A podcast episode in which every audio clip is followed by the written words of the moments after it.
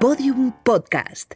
Lo mejor está por escuchar. Hola criminópatas, soy Clara Tiscar y hoy os voy a contar el desenlace de la historia que empecé la semana pasada. Es importante que escuchéis el episodio 86 antes de empezar este. Podéis escuchar Criminopatía sin anuncios en Amazon Music con vuestra cuenta de Amazon Prime.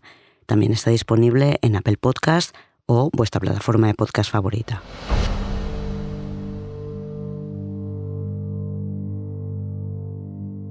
Esta historia empieza un domingo de madrugada en un oscuro polígono industrial a 30 kilómetros de Barcelona. Al otro lado de la carretera, luces, un restaurante y una gasolinera. Por primera vez en 492 días, aire fresco en la cara y en el cielo la luna llena. Hace meses que la dan por muerta, nadie la busca. Apenas puede andar, pero cruza la carretera, saca literalmente fuerza de donde no hay y camina hacia las luces. Tiene 225 pesetas. Se acerca a la máquina de refrescos de la gasolinera y mete una moneda. Esta es la historia de María Ángels y esto es Criminopatía.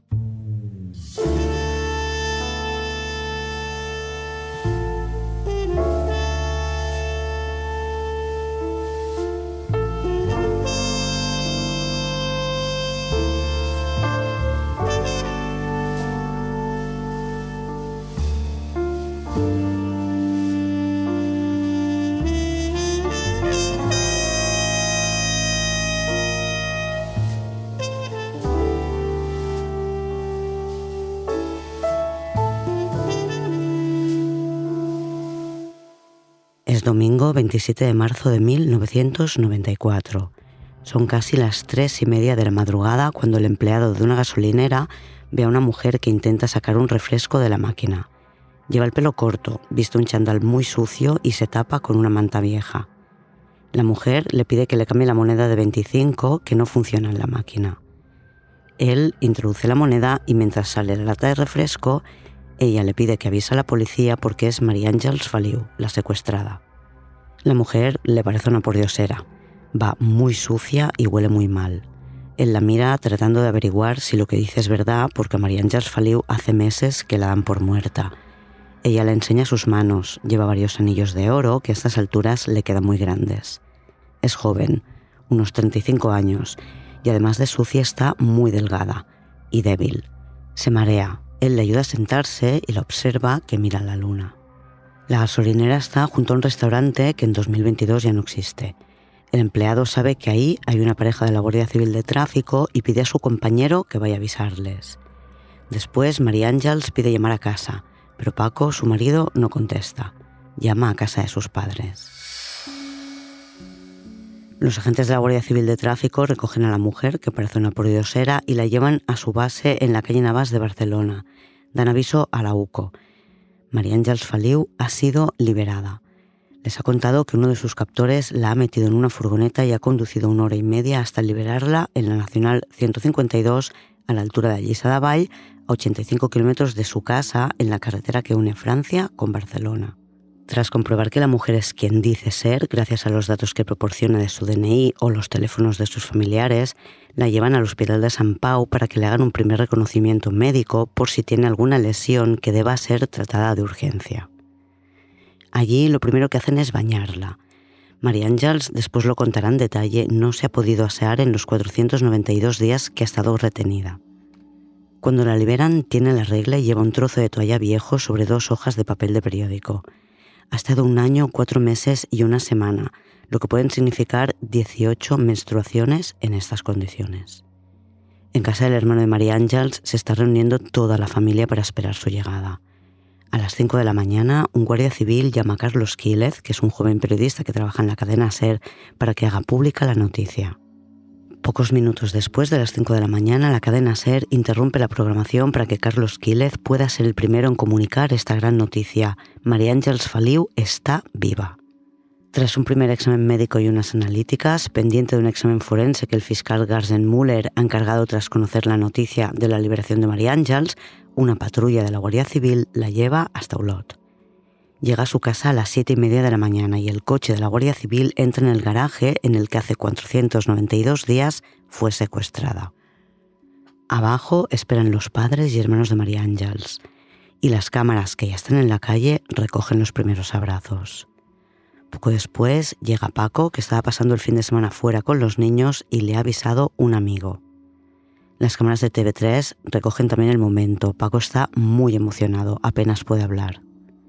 Le dan poca tregua a María Ángels. Lo primero que tiene programado es la vista del médico forense que acude a su casa para evaluar su estado. Después, durante una hora, el juez Pinsac y el fiscal Garzenmüller le interrogarán. Narcís Bardalet, un prestigioso forense que en este momento es famoso por haber sido el embalsamador de Dalí, es quien hace el reconocimiento para hacer un informe sobre las consecuencias físicas del secuestro. Faliu ha perdido mucho peso y padece una gran atrofia muscular. Presenta una incurvación en la espalda debida a no haberse podido poner de pie durante muchos meses. Tiene gran parte de la espalda tumefacta porque apenas podía moverse en el sitio en el que estaba Primero la piel se llaga y si no se curan adecuadamente las heridas ni se cambia de posición, la carne se empieza a pudrir. Además, tiene la piel muy irritada producto de haberse rascado por las picaduras de insecto. Tiene muchísimas. Y fotofobia. Ha estado bajo tierra, sin ver la luz del sol durante 492 días. El doctor Bardalet define el estado de María Ángels como muy similar al que presentaban los judíos a los que liberaron de los campos de concentración. María Ángels tiene mucha memoria. Recuerda muchos pequeños detalles que ahora pueden ser útiles para encontrar el lugar en el que ha estado retenida. En las primeras horas tras su liberación, en el trayecto en el coche de la Guardia Civil, les ha contado muchas cosas. Después declara ante el juez y el fiscal que siguen convencidos de que Bassa y Casals son los responsables del secuestro aunque esté claro que han tenido colaboración de otra persona que ha mantenido a María Ángels viva estos meses, que ellos han estado en la cárcel y que es quien ahora la ha liberado. Los próximos días hablará durante horas con agentes de la Guardia Civil que grabarán todas sus declaraciones y las analizarán para poder seguir las pistas que se obtienen de estos datos. María Ángels recuerda perfectamente el día que la secuestraron, aunque no tiene claro si eran dos o tres.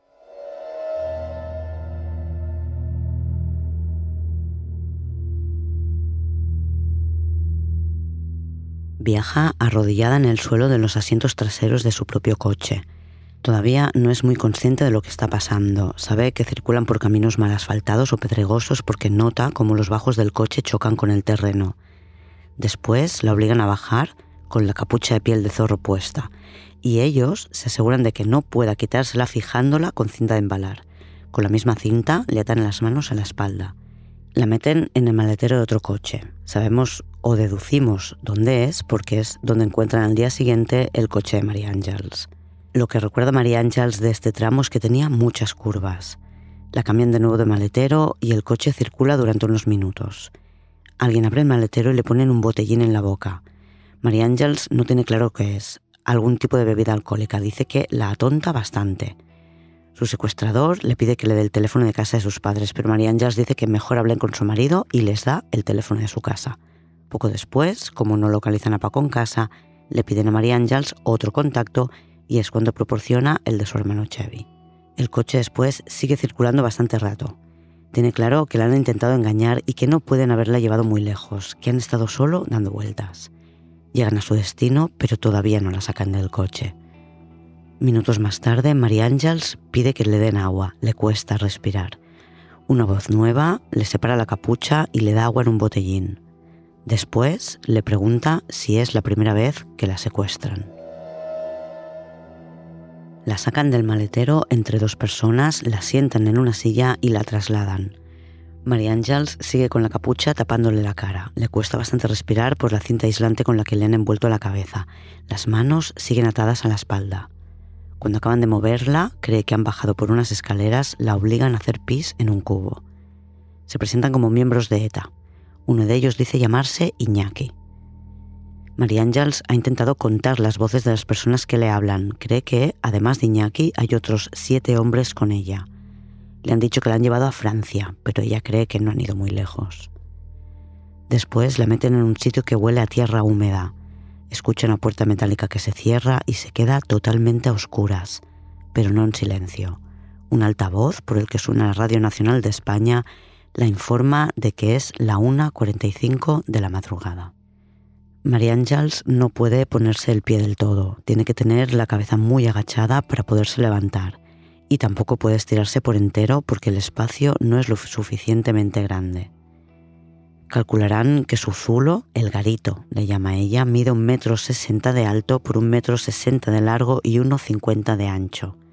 Un colchón de una cama individual suele tener metro noventa de largo, por lo que aquí no cabe entero. Dos días después, el 22 de noviembre por la noche, la hacen grabar la cinta que se enviará desde Madrid. Mientras en el Zulo María Ángels grababa aquello de policía no, policía no, fuera la Guardia Civil tenía montado un dispositivo para pillar a los secuestradores cuando recogieran la caja con los dos millones de pesetas del contenedor. Esto parece indicar que aquella llamada no era de un secuestrador auténtico, y lo que indica claramente es que la voz en la cinta, tal como decía la familia en contra de la Guardia Civil, sí era María Ángels.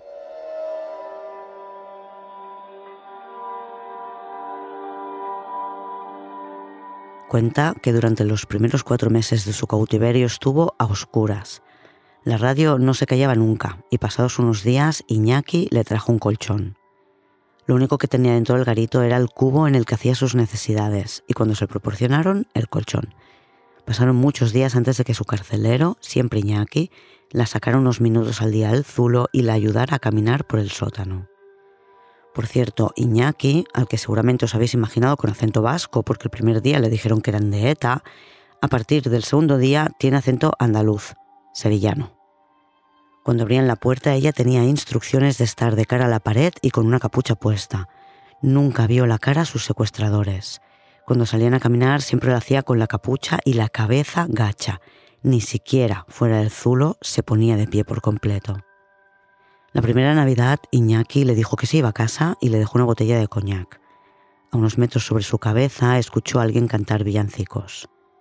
A su regreso, Iñaki le trajo un muslo de pollo al horno frío. Ella apenas comía desde que la secuestraron, no podía. Esto no es una excepción. Le dio un par de mordiscos para satisfacer a su captor y cuando él se marchó, lo dejó. En marzo de 1993, el garito se inundó. En el suelo, durante horas, tuvo un palmo de agua que empapó el colchón. María Ángels todavía estaba a oscuras, pero tras este incidente su vida mejoró. Iñaki le trajo un colchón nuevo, mucho mejor que el de antes. Puso un calefactor para que el garito se secara y María Ángels por primera vez pudo ver el espacio gracias a la luz del piloto rojo del aparato. Cuando estaba a oscuras no sentía tanta claustrofobia. Poder ver las paredes y el techo disminuyó la percepción del espacio, la sensación de amplitud. Tras retirar el calefactor, Iñaki le dio un mechero y ella descubrió que estaba rodeada de bichos, hormigas, arañas y pequeños escorpiones. Lo de las hormigas María Ángels ya lo sabía porque se había llenado la boca con ellas cuando mordió un bocadillo que había guardado para más tarde. A María Ángels se le gasta la huella dactilar de tanto darle al mechero para matar arañas. En Semana Santa del 93, Iñaki le trajo velas y spray antihormigas. También revistas y periódicos viejos. Ya sabemos uno de los usos que le daba al papel de periódico. Otro era tapar agujeros que veía en el zulo por el que se colaban las hormigas y los bichos le pusieron el altavoz, que seguía siempre con la radio encendida, dentro del garito, por lo que empezó a usarlo como mesa o para sentarse. El peor momento es cuando escucha en la radio que la dan por muerta. Se desmorona, sabe que ya no la buscan y la esperanza se agota. Solo depende de que Iñaki se apiade de ella y la libere. En su segunda Navidad encerrada, Iñaki le trae un trozo de pato con ciruelas que ella no prueba porque el pato le repugna. Iñaki le pregunta qué necesita. Ella dice que aspirinas y valeriana. Él le trae también un peine. Ella pide que le traiga unas tijeras ya que le ha traído el peine y él le proporciona unas con la punta roma. Ella, poco a poco, mechón a mechón, se recorta el pelo. Poco después, su carcelero le dice que va a soltarla Promete que será en febrero por carnaval. No lo hace. Pero le dice que esté preparada, que en cualquier momento lo hará. Ella está más que preparada, lleva meses soñando con este momento. Para ocupar su mente y distraerse pensaba los menús que podría cocinar si estuviera en casa. Además, que tiene que preparar. Sus pertenencias están en una bolsa de basura, la llama su armario ropero. Guarda allí la ropa que llevaba cuando la secuestraron, que cuando ya estaba muy sucia y mojada por las inundaciones, la cambió por un chándal que le trajo Iñaki. Además, tiene una manta raída que ella ha recortado para convertirla en un poncho. Y una libreta, se la dio Iñaki hace poco y ha ido apuntando sus pensamientos. Y todo este tiempo lo ha pasado sin gafas, se quedaron en el coche cuando la secuestraron. Cuenta que las últimas semanas bebía tres litros de agua al día. Era ingerir lo que fuera y tener diarrea. Estaba en las últimas. Finalmente llega el día. Iñaki la mete en la parte trasera de la furgoneta y ella no se lleva nada, ni la libreta ni el armario ropero. Cuando la deja en el polígono industrial le da 225 pesetas y ella le regala una pulsera de oro. Quizás se la ha dado antes, no lo recuerda bien, pero sí recuerda que se la dio. Él le pide que le dé tiempo a marcharse. Ella se sienta en una rueda y mira la luna mientras cuenta hasta 2000.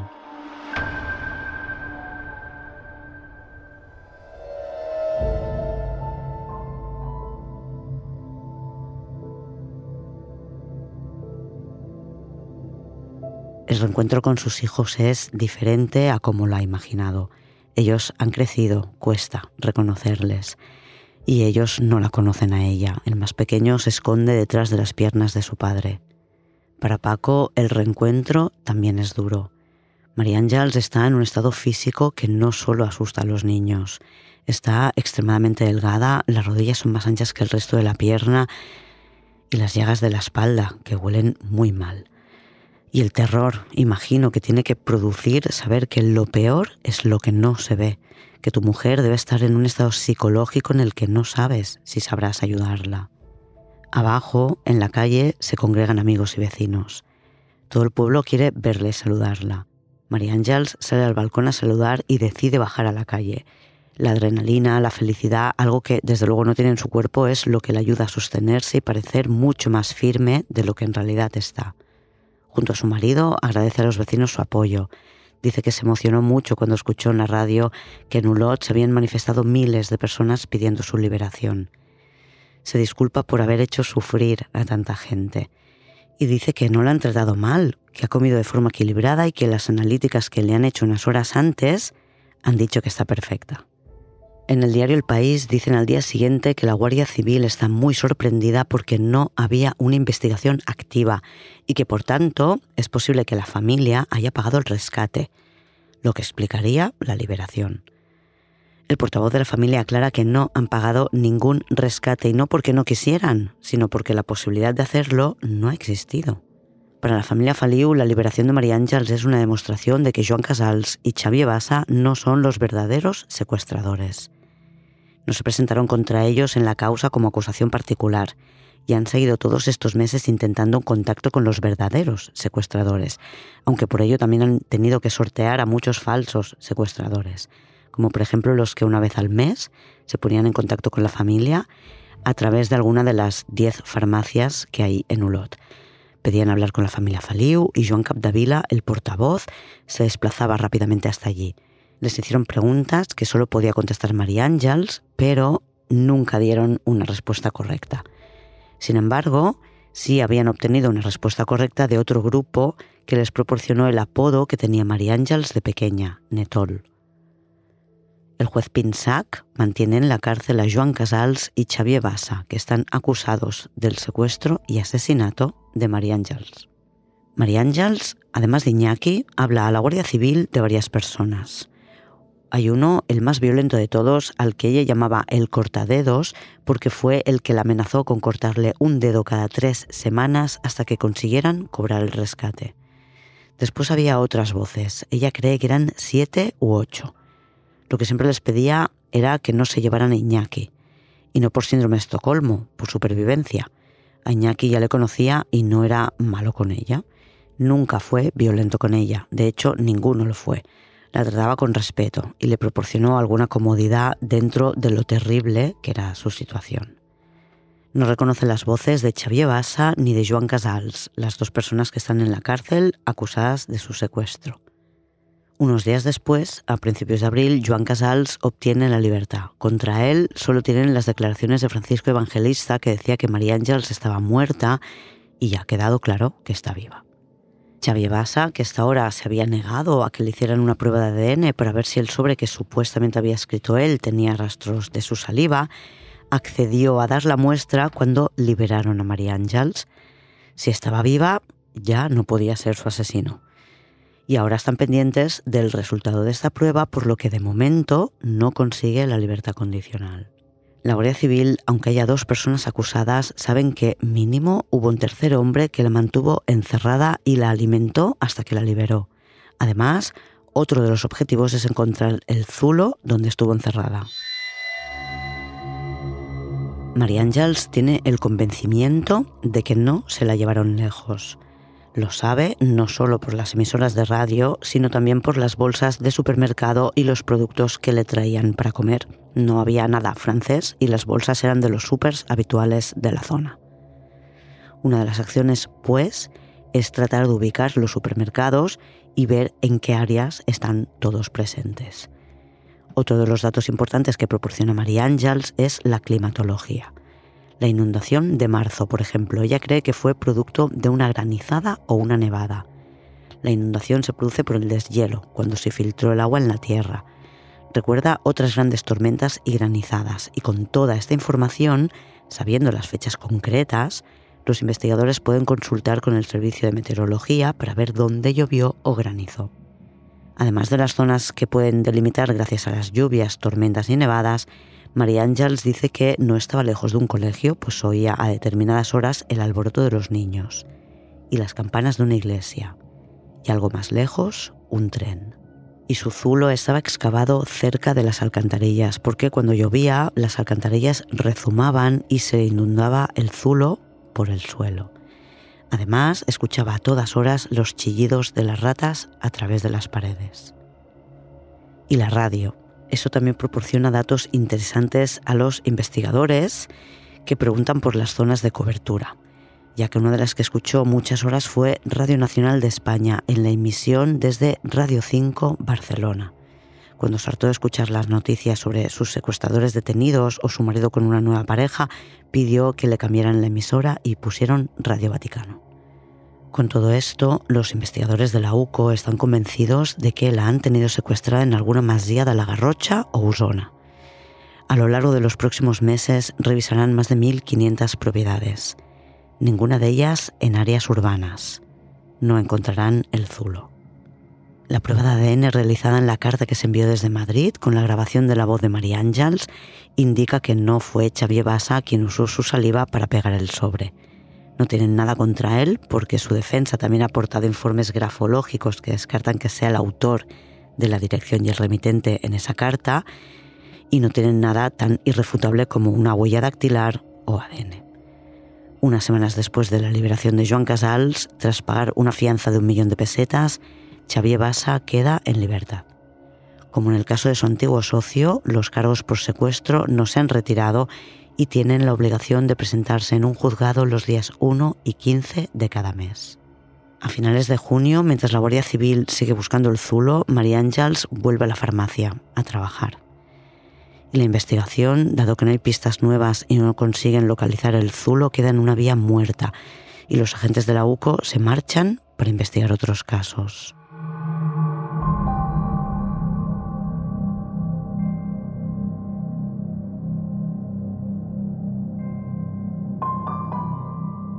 Tres años y medio después, pocos días antes de que se cumplan cinco años del secuestro, sin que se haya resuelto el caso, María Ángels Faliu vuelve a estar en boca de todo el mundo gracias a un programa de televisión en el que la difaman sin ningún tipo de prueba, solo por ganar audiencia. El programa La Sonrisa del Pelícano, en Antena 3.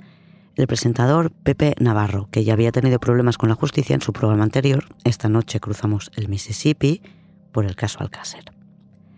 Esta vez el invitado estrella es Francisco Evangelista, el confidente que denunció a Casals y Bassa. Ahora dice, junto a un ex policía y a otros personajes que ya habían intentado chupar pantalla en la ocasión anterior, que en realidad el secuestro no existió. A lo largo de tres programas dicen que María Ángeles Faliu es lesbiana, que quería escapar de su vida, que montó este secuestro para sacarle pasta a su padre. Aseguran que estuvo viviendo en el hotel Vía Augusta, que es el que dirige su prima Conchita Faliu. Y la prueba es lo bien que tenía el pelo cuando salió del encierro. Tras esto, María Ángeles se hunde. Les llega a decir a los periodistas que le han hecho más daño ellos que sus secuestradores. María Ángeles denuncia y la justicia con el tiempo le dará la razón. En 2006 condenarán Antena 3 a pagar 500.000 euros por injurias. En 1998, una nueva juez llega a Ulot, Pilar Castillo. Es la cuarta instructora de este caso. En octubre pregunta a la Guardia Civil si hay novedades y la Guardia Civil responde que desde marzo de 1997 no hay nada nuevo el fiscal Garzenmüller pide archivar el caso por falta de pruebas. Y el equipo de instrucción de la causa se completa cuando llega en febrero de 1999 un nuevo secretario judicial, Jacinto Vicente, que escribirá un libro sobre esta investigación. La juez y sus dos ayudantes se reparten el sumario para estudiarlo antes de decidir si archivan el caso. No encuentran nada en el sumario que les permita relanzar una investigación. Y como último recurso, a pesar de que cuando la juez ha preguntado por escrito ha recibido como respuesta que no hay nada nuevo, decide llamar a los agentes que han investigado este caso para tener una reunión cara a cara. Tras esa reunión, el 1 de marzo, la juez Castillo decreta de nuevo el secreto del sumario. Esto hace saltar las alarmas de la prensa y de los abogados, tanto de Casals y Basa como de Faliu. Saben que algo gordo está a punto de pasar. ¿Qué ha pasado en esta reunión?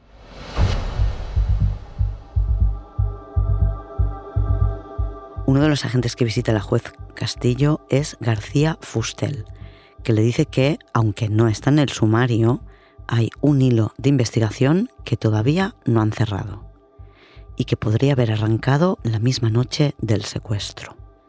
En la primera parte os hablé de Rafa García Camargo, un agente de la Policía Municipal de Ulot que la noche del secuestro tuvo una corazonada y se fue a ver a un colega que le había propuesto algo que él interpretó como un secuestro.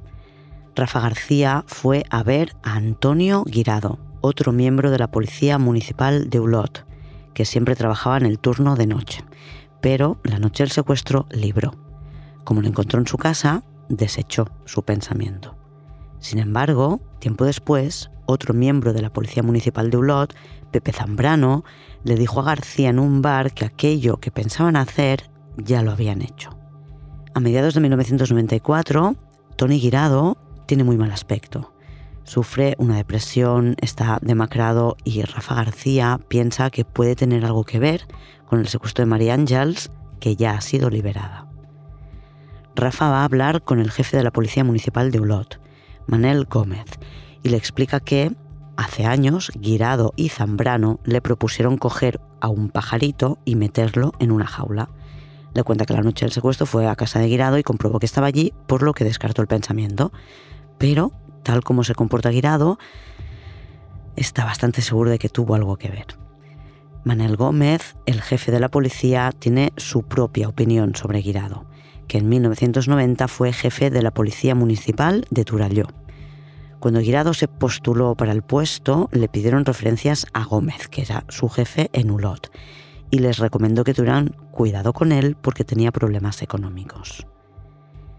Guirado, cuando entró a trabajar como policía municipal, había estado trabajando como comercial en una empresa de jamones. Por lo visto los cobraba, pero no enviaba el dinero a la empresa. La familia de Guirado vivía por encima de sus posibilidades. Compraba crédito y después no podía pagar las letras Guirado siempre trabajaba en el turno de noche para poder hacer otros trabajos, vender jamones, cobrar morosos, entrenar a un equipo de fútbol infantil. El ayuntamiento de Turalló decidió contratar a Guirado de todas formas y le despidieron al cabo de un año. Han pasado cuatro años y los problemas de dinero de Guirado no se han solucionado.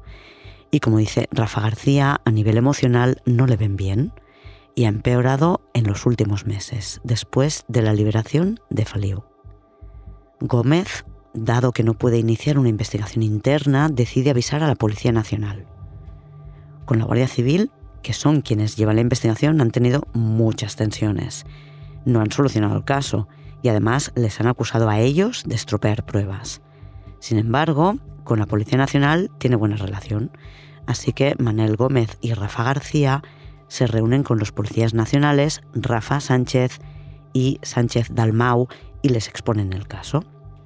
El policía local, Rafa García, no quiere denunciar por varias razones. Una de ellas es que no quiere que le tomen por otro personaje como Francisco Evangelista, el que denunció a Casals y Basa, que hoy en día todo el mundo tiene claro que es un mentiroso que solo buscaba dinero. Y por otro lado, teme estar equivocado y que Guirado acabe en la cárcel sin tener más pruebas en su contra que lo que él dice, que al final es lo mismo que tienen contra Casals y Basa. Por tanto, él se ofrece a colaborar en una posible investigación, pero no quiere poner una denuncia oficial. Lo primero que hacen es intentar comprobar si, mediante las huellas, pueden implicar Guirado. Lo tienen que hacer con las huellas que nos toman para el DNI, que solo son de un dedo, el índice. Las huellas encontradas en el coche no son el dedo índice ni de Guirado ni de Zambrano. Por eso, la policía, para poder iniciar una investigación sin denuncia, necesita una orden del juzgado. El juez Pinsac, que es quien había llevado el caso desde el principio, pidió el traslado y ahora hay un nuevo juez que está sustituyendo a otro que hubo en medio y temen que no sepa mucho del caso. Deciden hablar con el fiscal Carlos Garzenmüller, que les dice que con Tony Guirado ya se había hablado un par de veces y que no tiene nada que ver. Hay que seguir investigando la línea de Casals y Basa, que es en la que está trabajando la Guardia Civil. La Policía Nacional no obtiene pues el permiso para investigar y el tema se queda en cuatro notas. Y como por orden del fiscal Garzen no se inicia ningún tipo de investigación, esta información no forma parte del expediente la juez Castillo y su equipo no han leído nada de esto al revisar el sumario. En el expediente sí figuran las dos veces que la Guardia Civil ha hablado con Antonio Guirado. La primera fue pocos días después del secuestro, cuando recibían informaciones a todas horas y media ciudad denunciaba a la otra media.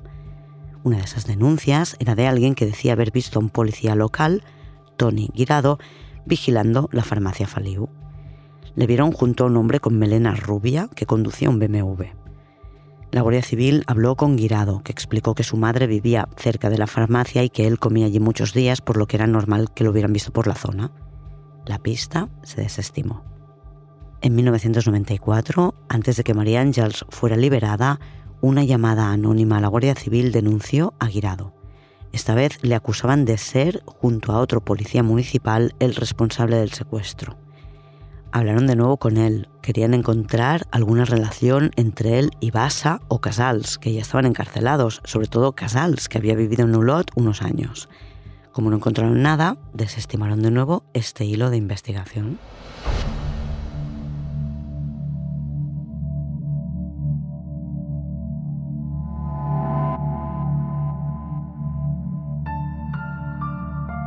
La Guardia Civil, en 1996, tras la emisión de un documental en TV3 en el que especificaban la zona de búsqueda del Zulo, recibió una llamada que les habla de un BMW rojo conducido por un tipo relacionado con el secuestro.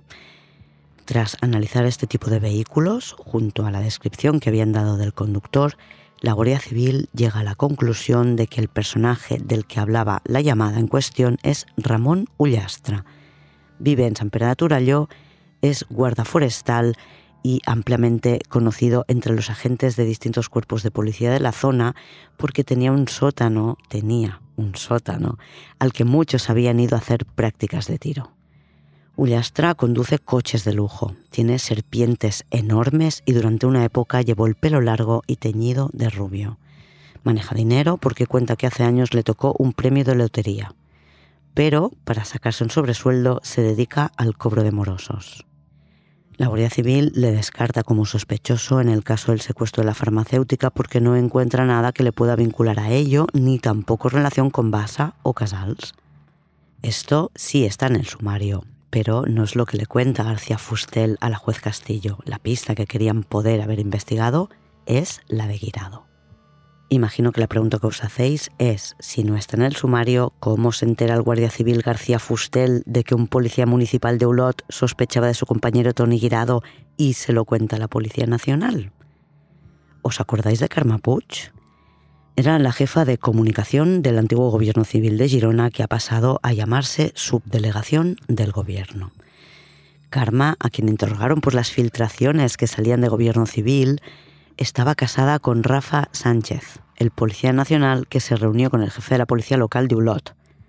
Karma y Rafa se separaron y Sánchez pidió el traslado.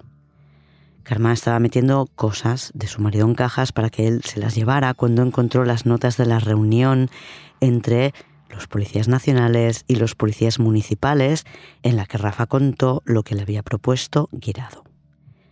Karma lo comenta en la subdelegación en su trabajo, que le dicen que lo pondrán en conocimiento de los investigadores. Pocos días después la visita el teniente García Fustel, de la UCO. Ella le expone lo que ya sabemos. Medio año después, a finales de 1997, los agentes de la UCO contactan con Manel Gómez y Rafa García para verificar la información. Y ellos se ratifican en todo lo que dijeron.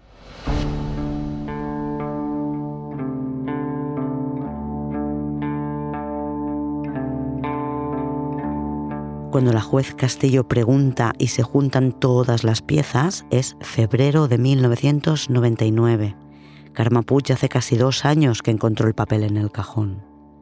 García Fustel de la UCO explica que tuvieron que aparcar esta investigación por otra más urgente, el depredador de Castellón, un asesino en serie de mujeres al que detuvieron en julio de 1998 y han tenido que completar la investigación para poder formalizar la acusación.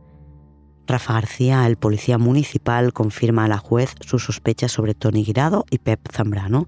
Guirado le preguntó si quería ganar mucha pasta y él le dijo que sí.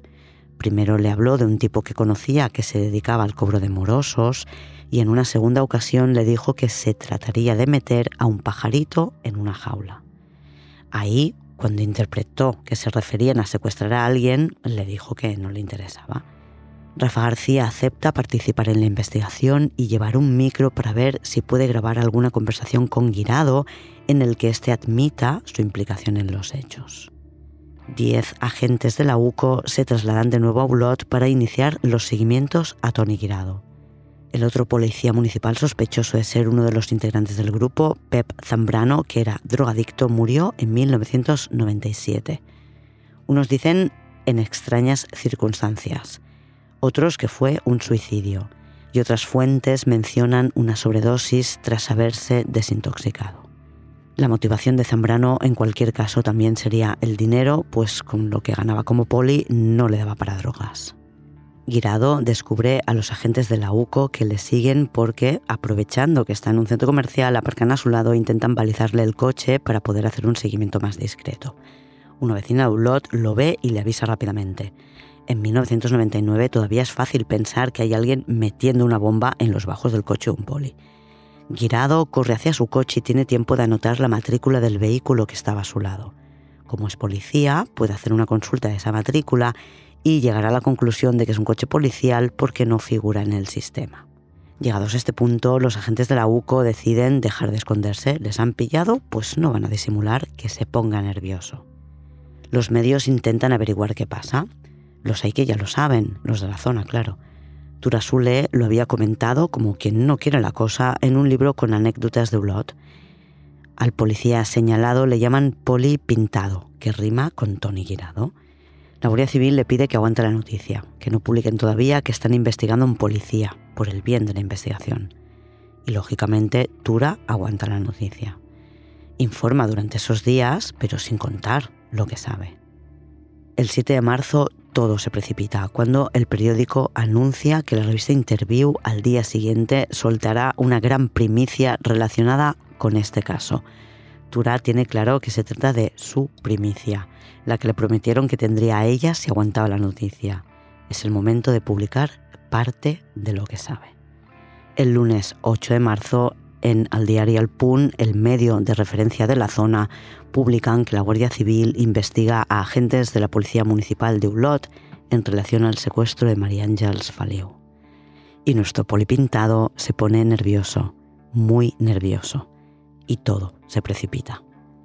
Al día siguiente, Rafa García, con su micro, aprovecha las noticias para hablar del tema con Tony Guirado, que le asegura que no tuvo nada que ver, que aquello fue una tontería que se dice, pero que nunca ha hecho nada. Esta conversación le pone mucho más nervioso. Sabe que le han estado siguiendo. Sabe que él le hizo esta propuesta a Rafa García y creo que no es aventurado decir que Guirado sabe que Rafa, su compañero, lleva un micro por si le pueden pillar. La misión fracasa. El objetivo de esa noche era que se sincerara o que se equivocara hablando con Rafa García. Después, el jefe de policía municipal de Ulot llama a Guirado a su despacho, le dice que le ve muy nervioso y que deje el arma. Guirado pregunta si tiene que marchar a casa, pero le dice que no, que se quede y trabaje, pero desarmado. Después, el jefe de policía se encuentra con Turasule, que le confirma que en la edición del miércoles 10 de marzo se publicará el nombre del sospechoso, Antoni Guirado. El jefe llama de nuevo a Guirado y le comunica lo que acaba de descubrir. Le dice que su detención es inminente. Hablan durante horas, o tal como contarán ellos en el juicio, hablan poco y están en silencio mucho rato. Finalmente Guirado, preocupado por cómo va a quedar económicamente su familia y creyendo o entendiendo que si colabora le pueden ayudar en ese sentido, pide que llame a la Guardia Civil y dice que hablará con ellos.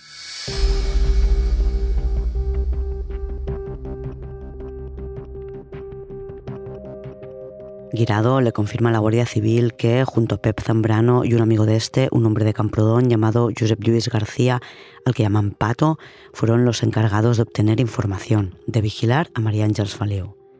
Más tarde, al hablar con la juez, dará más detalles. El plan, según Guirado, surgió de Ramón Ullastra, a quien conoció cuando era el jefe de policía de Turalló.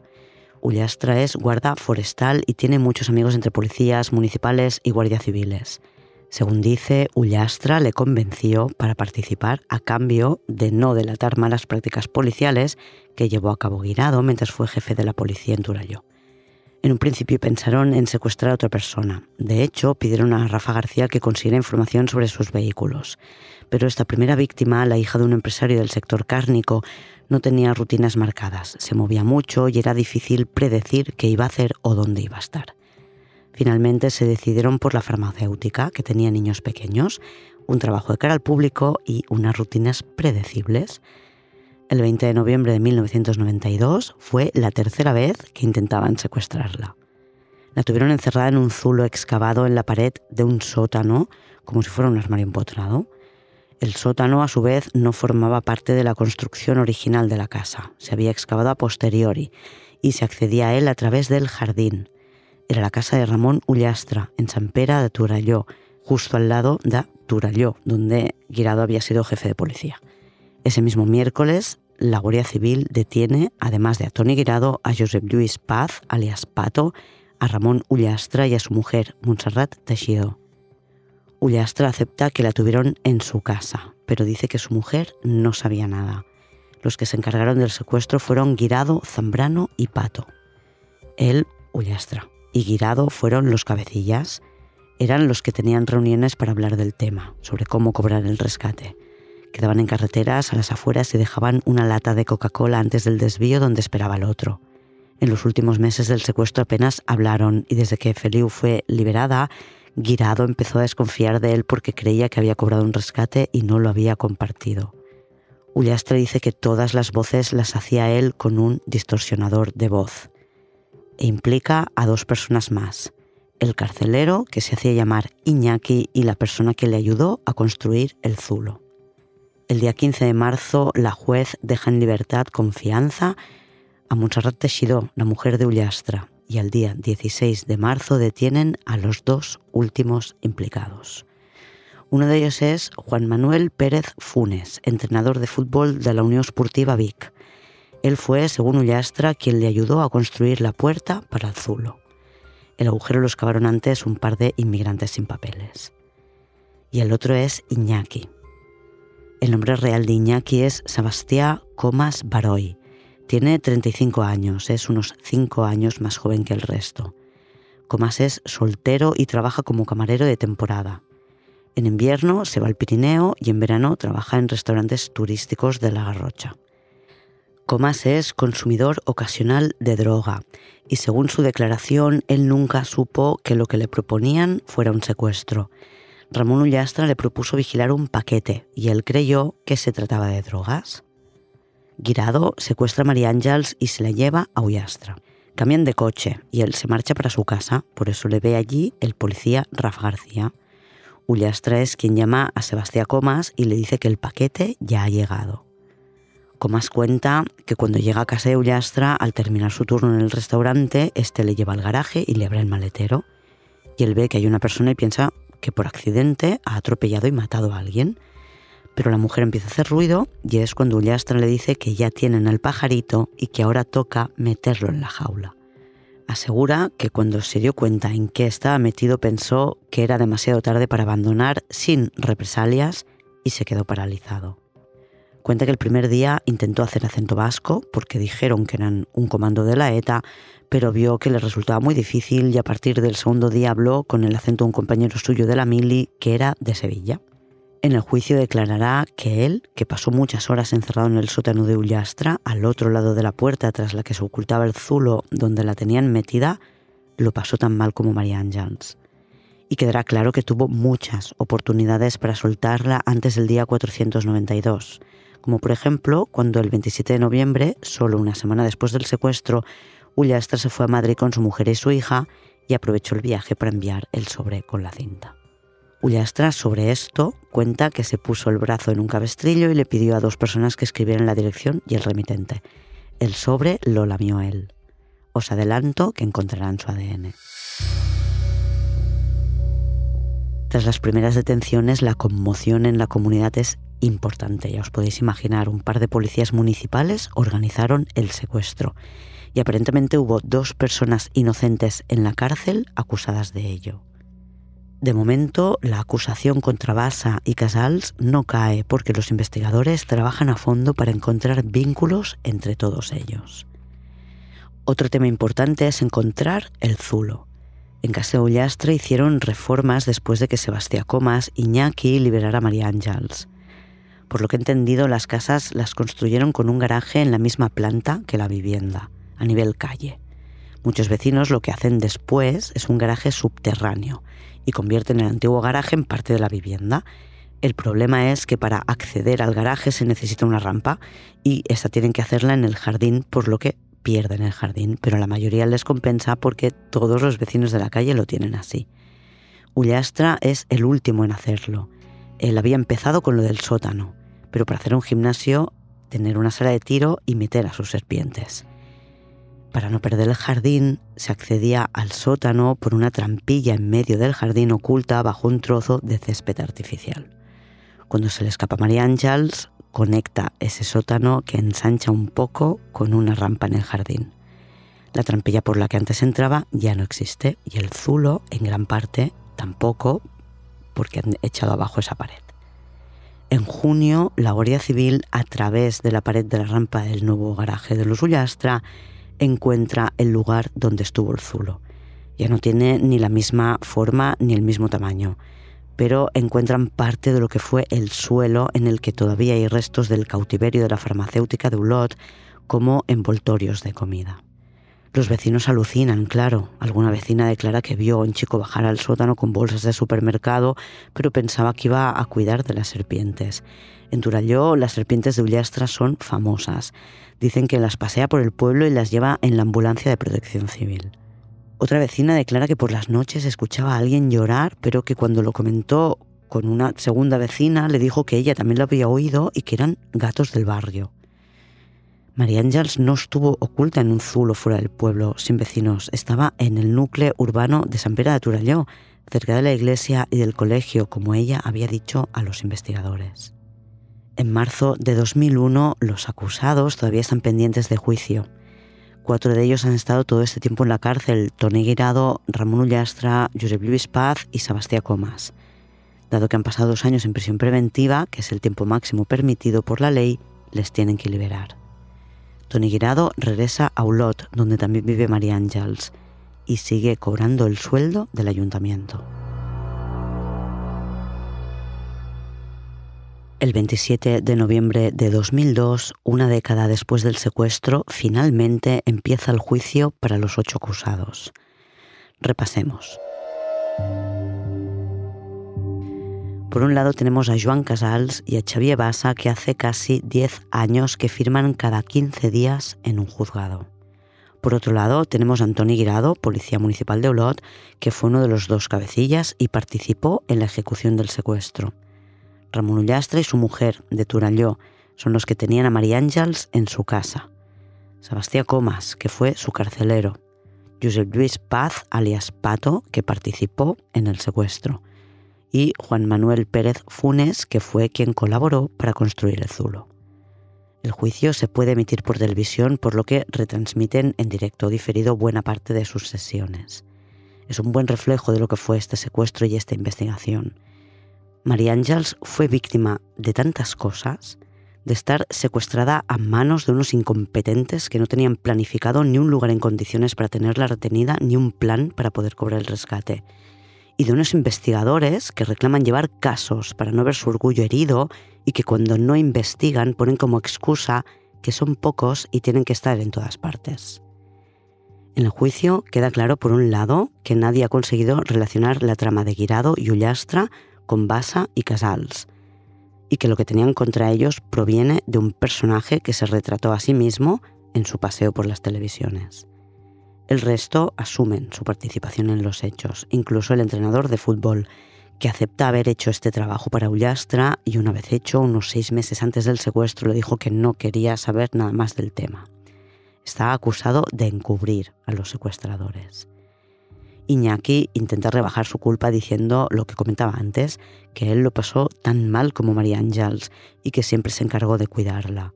Iñaki cuenta que le dijeron que era una cosa de pocos días. Aquella primera noche se quedó vigilando en el sótano acompañado por grandes serpientes que coleccionaba Ullastra. Al día siguiente salió de trabajar y regresó al sótano.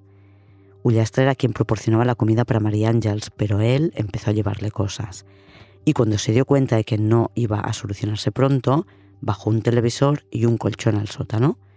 Para él. Cuando terminó su contrato de temporada en el restaurante, se tiró muchas semanas metido en el sótano sin salir.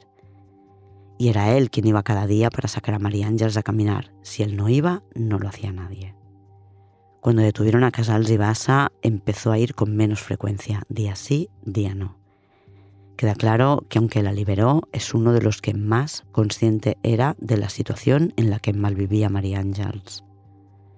Quizás la persona cuya participación presenta más dudas es la de Montserrat Teixidó, la mujer de Ullastra, que asegura no haber sabido nada nunca. Gracias a la declaración de Sebastián Comas podemos deducir algo más sobre la participación de la mujer de Ullastra en el secuestro, o por lo menos de su conocimiento sobre el mismo. Comas, alias Iñaki, explica que cuando la noche del 20 de noviembre le llamó Ullastre y le dijo que ya tenía el paquete, que él tenía que vigilar, atravesó la casa de Ullastre y pasó por la cocina y llegó al garaje. Dentro del coche vio a una mujer en el maletero. Y con María Ángels en la silla, atravesaron de nuevo la casa pasando por la cocina y salieron al jardín donde estaba la trampilla por la que se bajaba al sótano. La mujer de Ullastre estaba en casa, parece raro que no se enterara de nada, o que nunca viera entrar o salir a comas de la trampilla del jardín. Tras 30 sesiones de juicio, el 21 de febrero de 2003 queda visto para sentencia. Absolución para Joan Casals y Xavier Bassa, cuya participación no ha sido probada.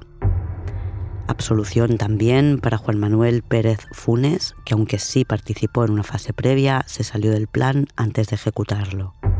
Los otros cinco son considerados culpables. Los cerebros de la operación, Antoni Guirado y Ramón Ullastra, son condenados por detención ilegal y por las lesiones físicas que sufrió María Ángels Feliu, que no son inherentes a un secuestro. A ambos les caen 22 años. En segundo lugar, Montserrat Teixidó es condenada a 18 años y 3 meses. La condena de José Luis Paz es de 14 años y 7 meses. Y por último, Sebastián Comas, el carcelero, es condenado a 13 años. Todos los condenados, menos Ullastra y Comas, recurren sus sentencias y llegan hasta el Supremo. Tras el juicio, la alcaldía de Ulot, mediante un decreto, suspende de empleo y sueldo a Antoni Guirado. Este recurrirá al Supremo, que mientras estudia el caso ordena que se considere nulo el despido porque la sentencia todavía no es firme y ordena que le paguen todas las nóminas que no le han pagado a razón de 1.300 al mes, por lo que le deben más de 15.000. Cuando el Supremo decida sobre los recursos de Guirado, entonces sí que podrán suspenderle empleo y sueldo. Aunque esté pendiente de decisión del Supremo, en la cárcel sí está. Pueden quitarle la libertad, pero no el sueldo. El Supremo en julio de 2004 confirmará la sentencia que se impuso a todos los condenados, por lo que desde ese momento sí se puede despedir a los funcionarios. Joan Casals y Xavier Bassa denunciaron al Estado por haberles encarcelado injustamente y tenerles firmando cada dos semanas en el juzgado durante 10 años. Nunca cobraron nada.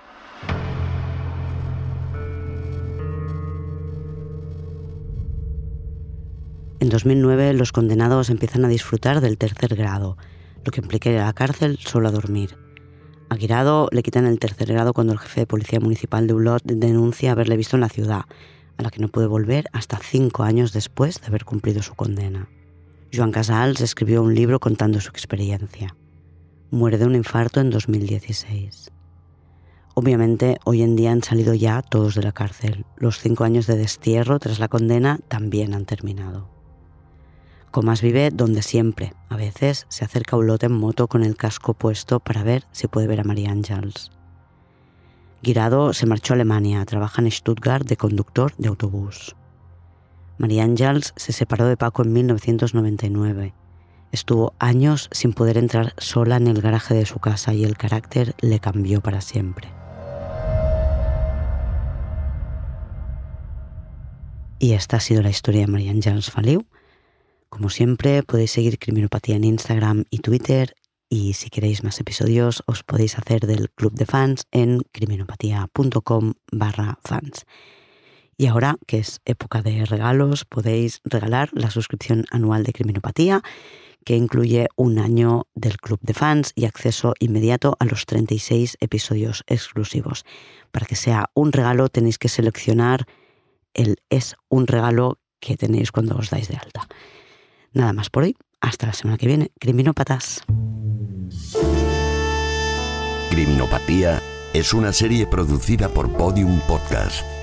Escrita, dirigida y presentada por Clara Tiscar. Diseño sonoro Pablo Sánchez.